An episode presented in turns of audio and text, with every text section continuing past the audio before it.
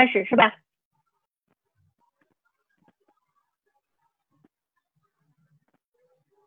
北美地产学堂祝您财富增长。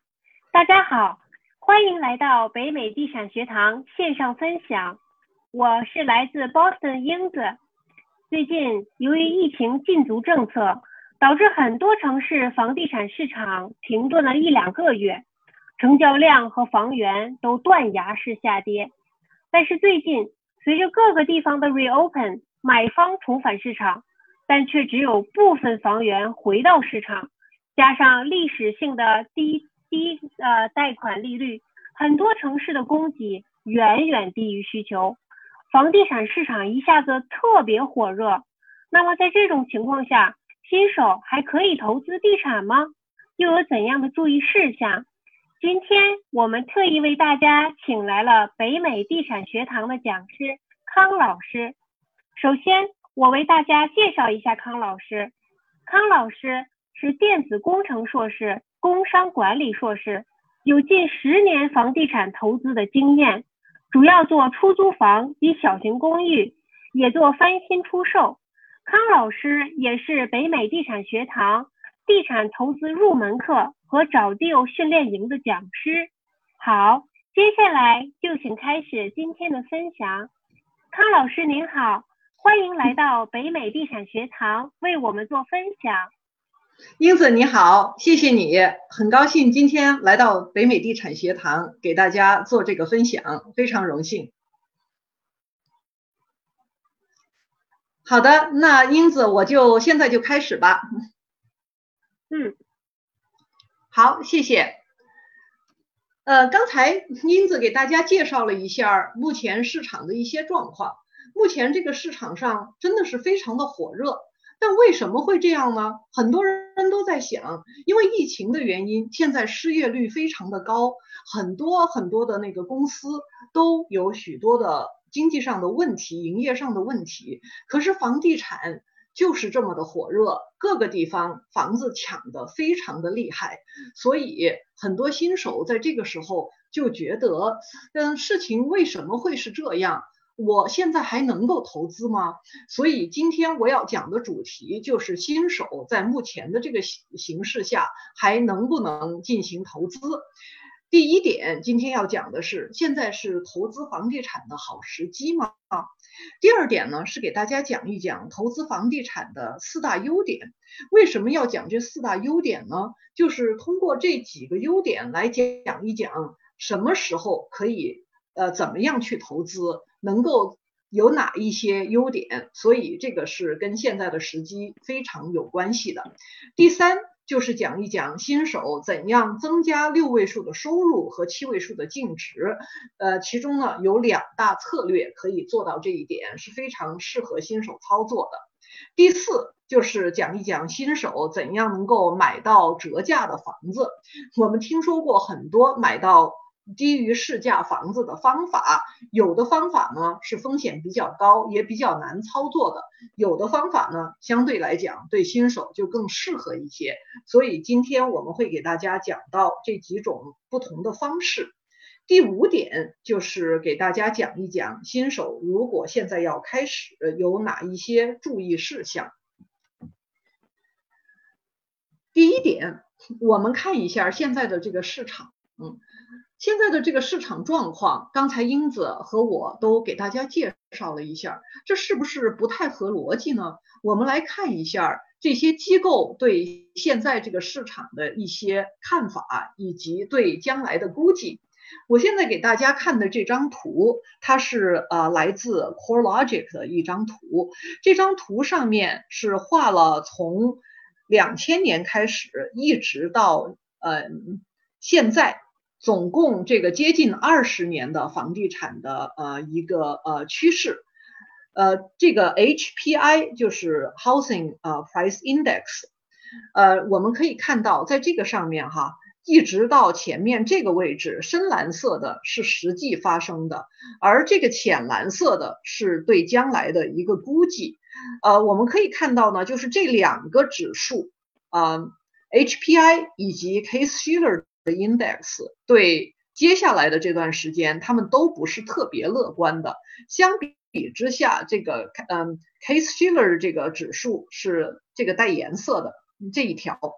而 HPI 的这个指数呢，就是这条浅蓝色的。那么根据 HPI 的这个估计，就是在今年一直到明年的这段时间会有一个调整，会往下走走一下，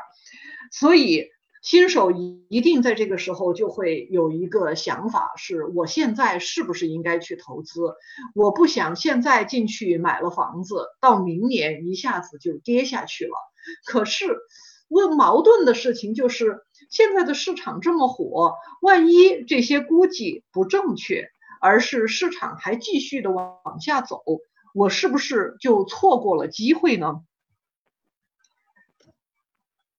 所以。为了回答我们刚才的这个问题，我们就来看一下投资房地产到底是有哪几个好处。这个投资房地产概念很简单，看得见、摸得着，易学易易做，是积累财富、实现财富自由的好方法。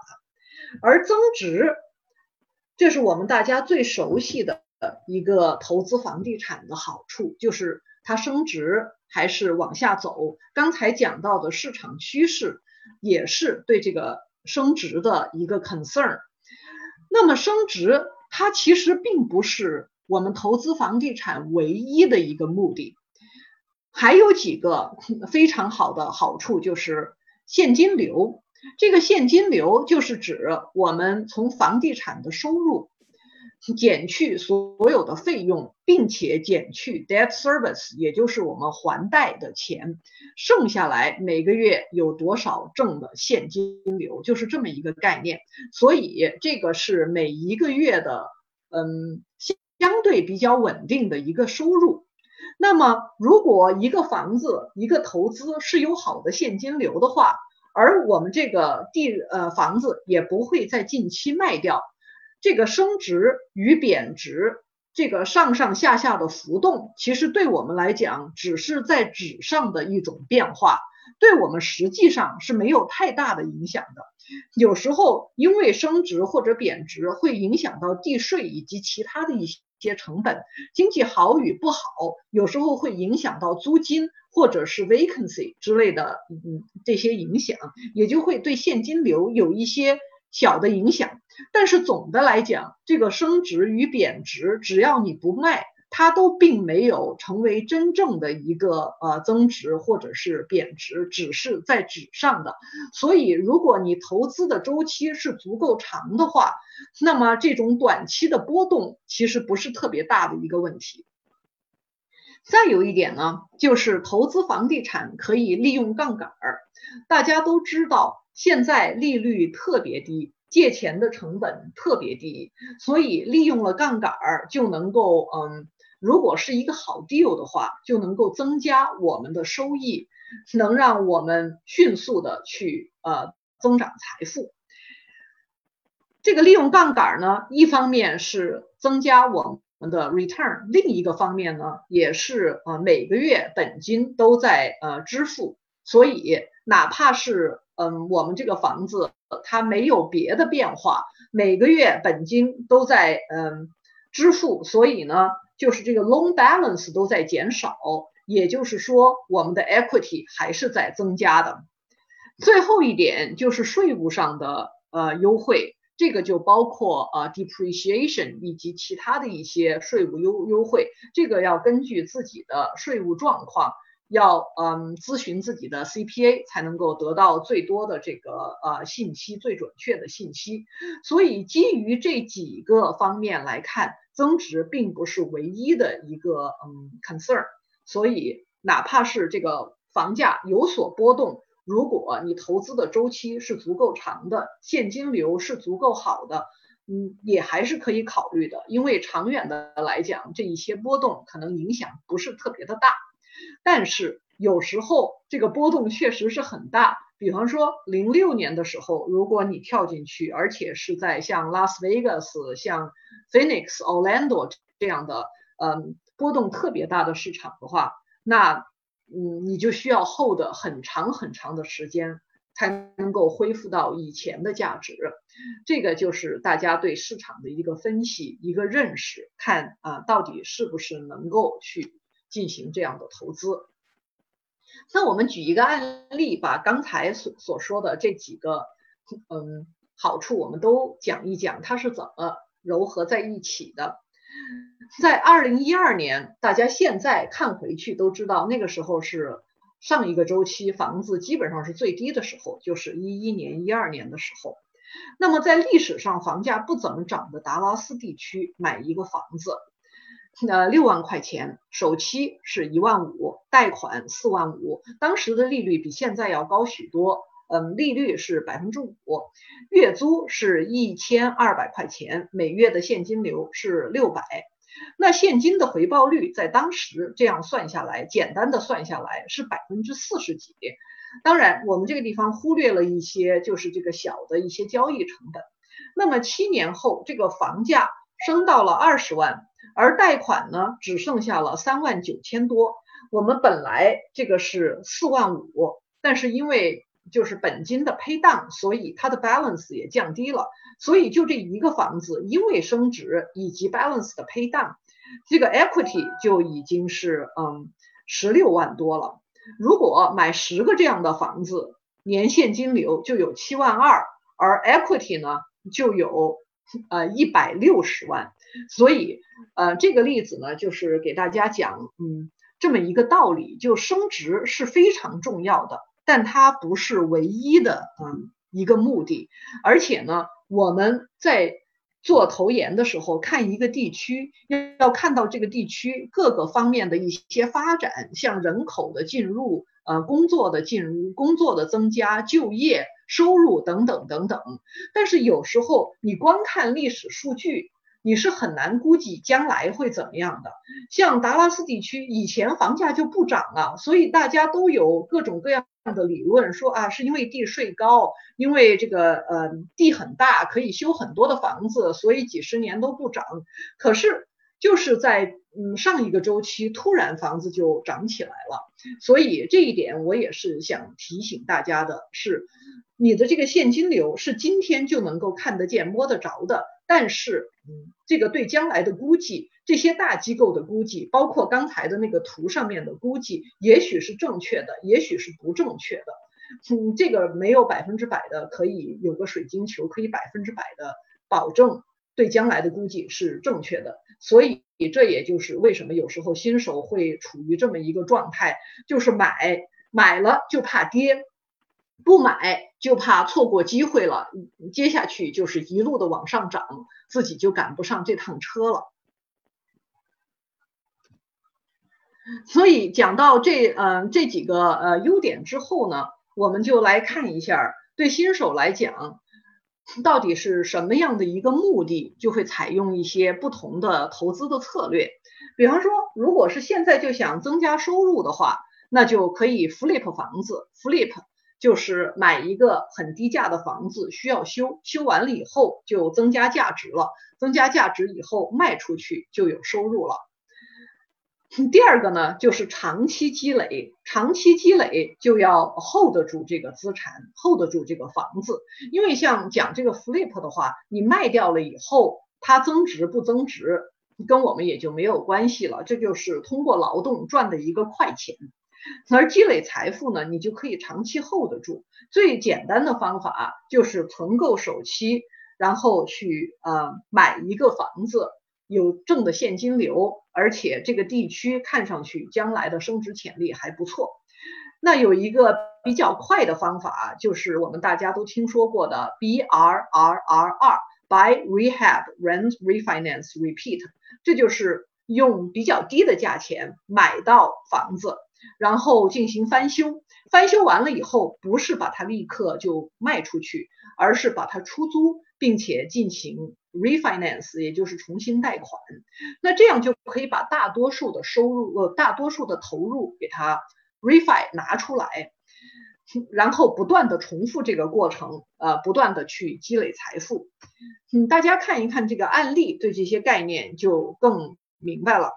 Flip 的这个案例呢，我就讲一个呃比较普通的案例，不是这种很难找到啊非常非常好的 deal，让大家看的呃目瞪口呆的这种 deal。其实这个是一个普通的 deal，就是大家可以比较 consistent 啊，比较嗯容易一点能够找到的这种 deal。它的买价呢是呃一零二，因为这个房子是一个 hard 的房子，呃，所以它需要修，呃，也就是价格比较便宜，呃，从 hard 拍卖买来是一零二，然后它的卖价是十八万五，中间的维修成本是两万二，所以大家减一下这个，一看哦，这个是不是可以赚六万块钱？但其实不是的，因为你翻修。然后再卖出来的时候，你有 holding cost，两边都有 transaction cost，就两边都有交易成本，呃，中间还有这个持有的成本，所以并不只是买价、卖价和维修的成本。那最后盈利呢，就是四万多。那这样的一个 deal，你可以反复的去呃不断的做，多做几个呢，就是对收入的增加还是很有帮助的。第二个方法就是第二个案例，就是指的这个 B R R R R。那么它呢，就是你买了房子以后，就把它嗯出租出去，然后呢就进行 refinance。那这个例子呢是买价是六万块钱，维修只花了三万，呃三千，对不起。为什么会这么便宜呢？是因为这个房子它嗯本来就有人在里面住。呃，而且呢，要修的地方是很少的，月租金一千三。那这样 refinance 修完了以后，呃，过了一段时间 refinance 就 appraised value 是十一万，经过 refinance 就贷了八万二千五百块钱出来。那么这个租金的月现金流是五百。嗯，大家可以看到，你就是贷这个。八万二出来呀，就把所有的投入的成本总共才投入了六万三，所以进行重贷以后就贷出了更多的钱出来，而且每个月还有正现金流，因为这个资产还在手里，所以这个资产它还在不断的升值。过了几年以后呢，它就升到了二十三万五，所以这就是一个很好的例子，我们可以不断的重复，不断的重复就不断的积累财富了。你刚才的这两种策略，不管是 flip 也好，还是这种嗯出租也好，因为你是要 refinance，你要 refinance 更多的钱，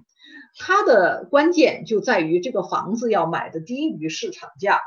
如果你是用市场价买到了这个房子的话，那刚才的这两种办法都没有办法去实施了。因为如果你买一个房子本来就是市场价，一个二十万的房子，你用二十万买下来，然后你再卖给人家二十万，肯定是亏本的。所以一定要有一些 technique，有一些手法，能够买到低于市价的房子。就刚才那个 refi 也是一样的，如果你买的本来就是市场价，然后 appraise 的价格就是市场价的话。那你就完全没有办法能够贷出更多的钱，那你一买就贷款就好了，根本就不用去折腾那么好多次，然后后来再来进行 refinance。很多时候 refinance 它本身就是有 cost，它本身有成本，而且呢，很多时候 refinance 的时候，呃，利率也是更高一些的。所以这两种方法，它的关键都在于要能够买到低于市价的房子。比方说，嗯，是低于市价百分之十，或者百分之二十，甚至于百分之三十。那么我们怎么才能买到低于市价的房子呢？如果一个房子它放在市场上卖，是通过中介在卖，两边的信息都是很透明的，房子也是非常漂亮的，卖家也能够有时间去等到合适的买家。来用市场价买这个房子的话，那这个房子肯定不会打太多的折。房子打折肯定是有原因的，它总是各种各样的原因，卖家必须急着把房子卖掉。比如说，这个卖家他就要被 foreclose 掉了，或者房子是继承来的，他本来这个钱就是意想不到拿来的，他不 care。也有可能是在离婚当中急着要把这个房子处理掉，也有可能是通过 foreclosure 的整个过程，然后银行拿到了这个房子，银行想很快的把房子处理掉。总之，就是因为种种原因，这个卖家需要把房子急切的卖掉，这样才会有买到低于市价的房子的呃这种可能性。如果大家去呃看电视，听过一些 infomercial，或者参加过一些美国人的呃免费的培训讲座的话，可能都听说过去 off market 买房子。但其实这种 off market 买房子呢，我们是要花很多的功夫去呃做 marketing，去宣传，还有很多的成本，就一开始就有这种成本。其实对新手来讲，最容易的。买到折价的房子的办法呢？它是嗯，我这儿写了三种。第一种呢，就是在 MLS 上面通过中介来买折价房。就像我刚才讲的，如果是呃，我这儿写错了一个字哈，其实是应该卖家急卖。像银行房需要修理的这种房子，它卖的很急切，有时候就会打折的。MLS 上面刚才也讲了，是比较透明的，所以折价的房子的百分比。是非常低的，但是因为绝大多数的房子都在 MLS 上面，也就是说这个房源的绝对的数目是非常的巨大的，所以在这样一个巨大的基数上。哪怕百分比是很低的，在 MLS 上面还是能够找到低于市价的房子的。那至于这些呃什么样的 technique 能够找到这种呃低价的房子呢？嗯，我们呢在我们的课里面呢会更详细的讲。我们今天呢就只是大概的介绍一下。如果你找到一个嗯对这种折价的房子比较熟的中介，然后呃你通过一些呃 special technique，你还是可以在 MLS 上面买到折价的房子的。第二个就是在 Hard 嗯网站上去拍卖房子 Hard 的这些房子呢，它就是 FHA 的 loan。FHA 贷款最后被被 foreclose 掉，这些房子就成了 hard 的房子。hard 的房子是到 hardhomestore 呃 dot com 上面去 bid 这个房子。那我们作为买买家的话呢，必须要找一个中介去帮我们去 bid，我们自己。如果不是中介的话，是不能够自己去 bid 的，所以一定要找一个对 HUD 的房子非常熟的中介去帮我们 bid 这样的房子。嗯，有时候房源是比较少的，比方说现在，但是呢，有时候在这上面能找到一些很好的 deal。第三种方法就是在网上拍卖 REO，比如说像 auction 点 com 之类的拍卖网站，这种拍卖网站还有很多别的。我们在课程当中呢，会详细的给大家讲，还有哪一些拍卖的网站，有一些呃州，有一些地区性的一些拍卖的网站也是非常好用的。所以如果大家想去买这个网上的这些 REO 的话呢，呃，就可以去嗯，在这些网站上自己去进行拍卖。这些网站有的是可以自己拍的，有的是需要找一个 agent 的，有的呢，你可以找 agent 带你去看看房子。嗯，所以在这样的呃 REO 的拍卖当中，有时候也是能够找到很好很好的 deal 的。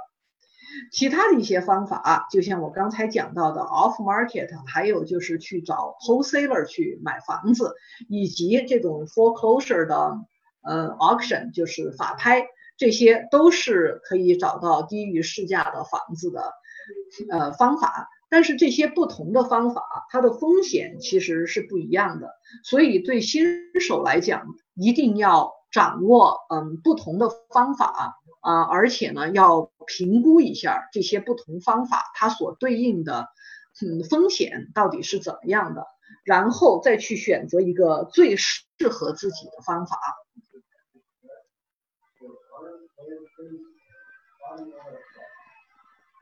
基于前面讲的这好几点，那我就想给大家讲一讲新手要开始投资的一些注意事项。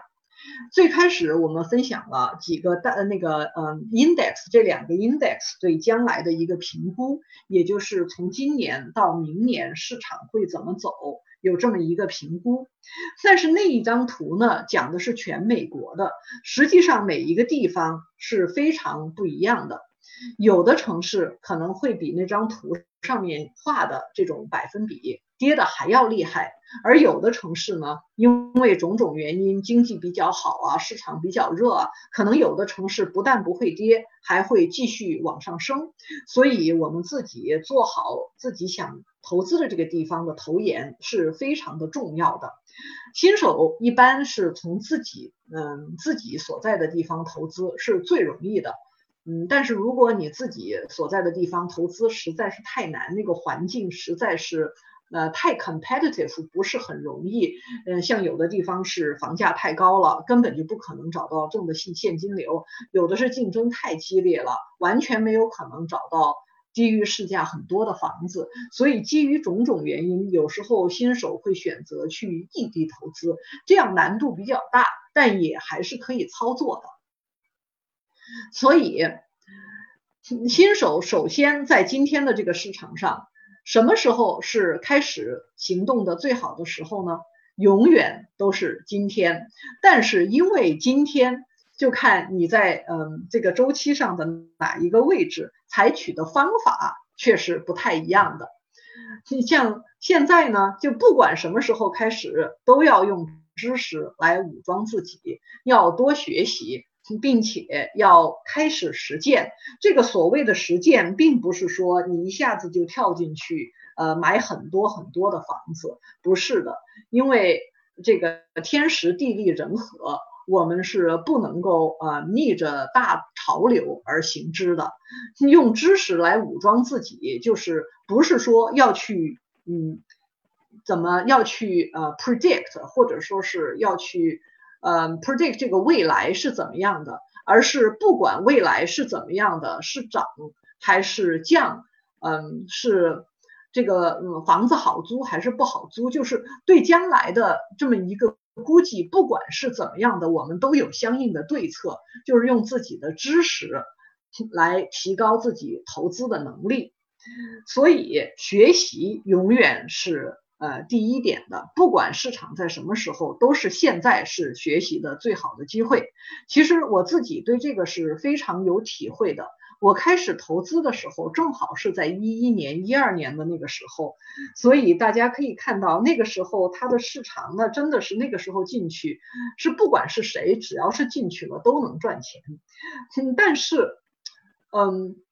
我呢，因为那个时候刚进去，刚刚开始学习，所所以呢，步子走的比较慢，因为摸着石头过河，一边做一边学。嗯，就我第一个讲的那个案例，那种六万块钱的房子，我还没有买到几个啊，这个价钱就已经涨上去了。嗯，所以，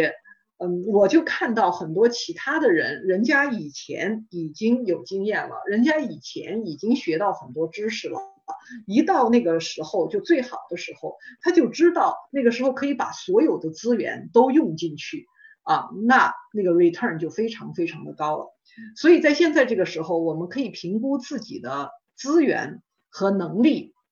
并且评估一下自己的风险和承受能力，确定自己投资的周期，确定最适合自己的投资策略，就是把前面的这几条全部综合的考虑一下。就知道自己应该怎么做了。学习肯定是要学习的，然后呢，经过这个评估，我们就知道我们投资如果就是这一两年，那么可能就要谨慎一点，万一这个降了这么多怎么办？嗯，如果我们这是比较长期的一个投资，那我们就可以嗯，可能就会呃更 aggressive 一点，因为呃如果你投资的周期是比较长，尤其是对年轻人来讲。有时候你就承担风险的能力是要强一些的，因为你有更长的时间去嗯恢复，你有更长的时间能够让这个嗯房子它继续涨回去。因为我们每一次都要踩对点，总是在最低的时候进，最高的时候出，基本上是不可能的。所以在股票的投资上，我们经常都听到一个理论，就是要去定投。其实，在房地产，有些人也是这么操作的，而而且这样操作呢，有时候这个效果也是蛮好的。所以把这些因素都考虑进去了以后，呃，新手又用知识武装了自己以后，就会比较有信心，就是呃不会说像一开始总是担心，如果我买了是不是就会降，我要是没买是不是就会涨。我就错过机会了。如果我们刚才看到的这个评估，就算是嗯，在我们自己的这个市场是准确的，就算跌了百分之五吧。如果我们用刚才讲到的这些 technique，能够买到低于市价的房子，比方说我买到一个房子低于市价百分之二十，那么哪怕这个市场跌了百分之五，我还是比这个嗯，就我还是有很多的 equity 在里面的，所以我。还是不用担心，所以用这种 technique 去买到低于市价的房子，实际上给我们了一条保险绳。嗯，我们嗯，就是在现在有这么多的 forbearance，而且有这么多的人失业，很有可能呢，在明年的时候，也许就多一些这个嗯 foreclosure 的房子出来，多一些 REO，也许会有一个买进的机会。所以现在。就是开始行动的最好的时机，现在就开始行动吧。好，那谢谢大家。嗯，我今天讲的就这么多了。嗯，对，感谢康老师的分享。呃，您讲的时候，我就一直在回顾这些年我经历的那些挫折，我才明白，嗯，还是没文化。就是您刚才那个表格，就是整个的购买，我一直都只是从 MLS 上。所以说，好像我错过了百分之八十的市场，难怪我就很难很难买到低于市场价的房子。我就现在就想，如果我要是知道那就是您列的那些什么 HUD 呀，呃 REO 啊，我能找着更便宜的房子。假如说能比市场低个百分之二十三十，那我就抗跌能力就强很多了，利润也会空间大很多。真是非常非常感谢您的分享。能够让我们能更深入的了解现在房地产的情况，特别是像我这种新手地产投资，我需要注意，我们都需要注意哪些事项？那康老师，您能不能给大家就是具体的、仔细的讲一下这个地产投资入门课和找 deal 课程它的具体内容呢？嗯，好的，那谢谢你，英子，我就给大家讲一讲这两门课程啊，这两门都是针对新手的课程，呃，主要都是讲了哪一些内容？嗯，地产入门呢，它是一个七天的训练营，地产入门最适合的人群就是一些零基础，想通过房地产获得第一桶金的人。也许是还没有买房子，想买第一个出租房；也许呢是买了几套房子，但是对回报不太满意，觉得自己的这个呃 operation 不是很优化，所以就想系统的学习一下地产投资的一些知识。在这个课里面，我们主要讲的是，嗯，哪一些内容呢？就是第一个是投资前的一些准备，讲一讲啊，房地产这些呃一些基本的概念，比方说这个宏观的市场是什么样子的，周期是怎么样的，嗯，用什么样的投资策略，以及怎么去分析一个市场，哪一些数据，哪一些指标是你要关注的。可以去看到这个市场，它在将来，我们都说了哈，对将来的这个。呃，估计不可能是百分之百准的，但是有一些指标呢，它是有很大的这种 correlation 是相关的，就说明这个市场它是不是一一个健康的市场，它将来升值的潜力有多大，这个还是有比较大的 correlation 的。嗯，选对了一个市场的话呢，就可以轻轻松松的等着你的资产去升值。然后我们也讲了一些关于呃怎么样拿到资金，因为有时候嗯。去借贷呀，嗯，这些怎么去 leverage，这也是大家需要考虑的一个问题。然后我们会详细的讲到怎样去计算一个房子，怎么去算回报率，什么是一个好的投资，什么不是一个好的投资。然后会详细的教大家整个购买第一个房子的整个的过程。这个就是呃入门课讲的这些呃基础的知识。啊，当然也会讲到一些比较简简单的关于这个后续的管理啊之类的，但是非常啊简单，因为和学堂其实后面有一些更详细的课程会去讲啊管理之类的内容。入门呢就是呃最基础的一些知识，让大家能够呃开始投资。那至于第二门课就是找 deal，这个就是呃刚才讲的是怎么去找低于市价的房子，因为绝大多数房子是用市场价来买的。入门课其实主要讲的是用市场价，就找到好的市场，找到好的现金呃现金流，找到好的回报，然后能够长期的让自己的资产继续增长。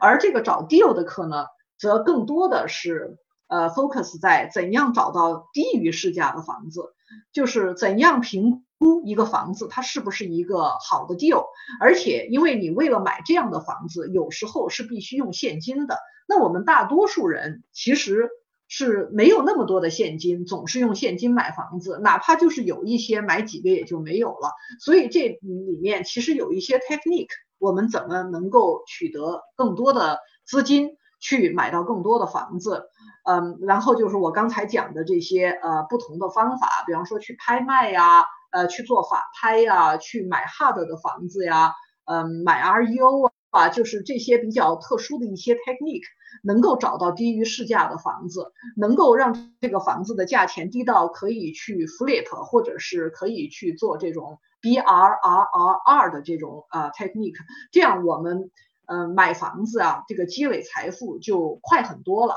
因为大家可以看到我刚才这个案例讲到的，通过嗯这个 refi 可以把因因为房子买的价钱低嘛，通过 refi 就把你最开始的投入全部拿出来了。如果 deal 好到一定程度的话，呃，基本上就没有什么现金的投入，这样我们不用呃辛辛苦苦的等着自己存够呃足够的首期再买下一个房子，那奔向财富自由的道路上呢，我们就走得越来越快了。呃，这一个是五个星期的一个训练营，包括课程以及答疑，而且呢，我们会。呃，用一些真实的案例去分析，呃，怎么到市场上去找到这种低于市价的房子。好，我就介绍到这儿了，就是这两门特别适合新手开始，嗯，这两门课。嗯，我听着挺想去上去的。对，那，好，那接下来进入听众问答环节。呃，现在我已经看到有一个问题，第呃，这个问题是。利用贷款来达到杠杆效应，是任何时候都鼓励的吗？和市场有没有关系？嗯，利用杠杆呢，它是和市场是有关系的。呃，有一种说法就是这个杠杆啊，它就像一个放大镜。如果你的嗯 deal 是好的话呢，就会大大的增加你的收益；如果你的 deal 本身不好，就会大大增加你的风险。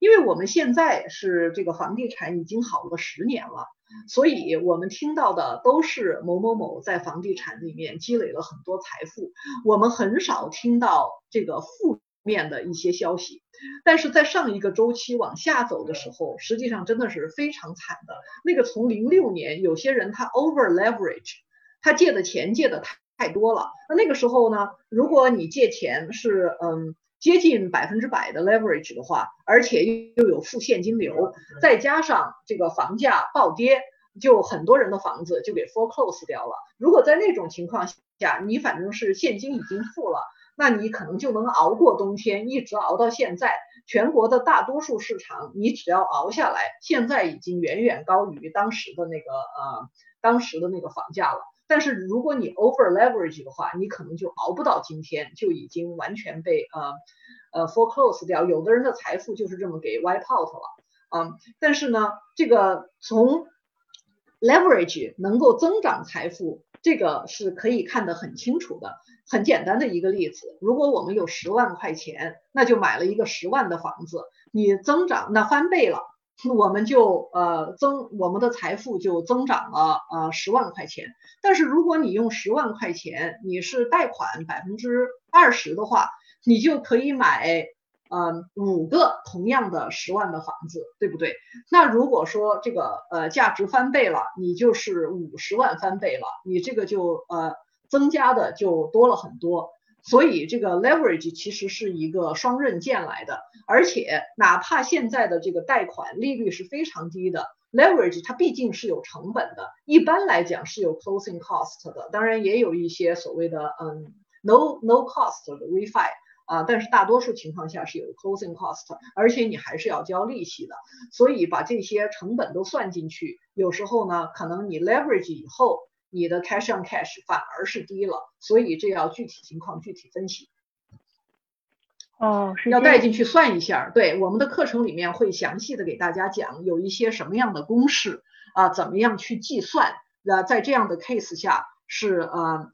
用什么样的贷款好？是不是 leverage？有时候呢，你要呃抢房子呢，就会用现金。什么时候呃来 refi？我们都会有这个计算器，把不同的 case 给它详细的计算出来，把 return 都给它算出来，这样我们就可以做一个好的决定，而不是说凭空拍脑袋做一个决定。哦，那听起来那就那个好多了，因为我听您这个说这个双刃剑，我一下想起来。我读过很多的文章，其中就说，真的有有一些人就直接就千万富翁都可以 wipe out，直接就归零了那种，很惨。所以就是真的是知识就是力量啊，不能蛮干呐。对对，没错。嗯，对。下一个问题是这样的，这应该是一个达拉斯的听众啊，他问的是接下来的一年总体市场下降，请康老师谈一下达拉斯的地产市场。尤其是 Austin 的，是不是也会大概下降呢？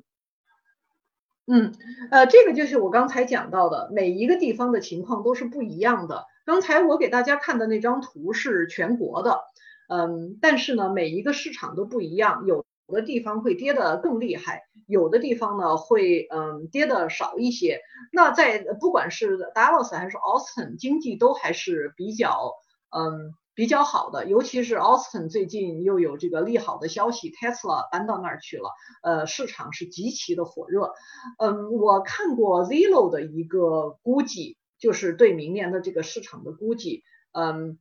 ，The Dallas Austin 都会有一些小的调整，那那个 Austin 的调整。呢，相对就是更小一些，因为有很多呃这个 positive 的信息，嗯，当然了，这些大的机构他们的估计也不是说百分之百的都准确的，大家可以去网上看一看各个不同的机构他们有什么呃呃什么样的估计。然后呢，如果你是在本地的话，你可能还有一些更多的信息，呃，就是这个网上的这些估计可能都没有你自己的这个了解更准确。然后把这些信息全部都搜集起来，就可以有自己的一个比较好的判断了。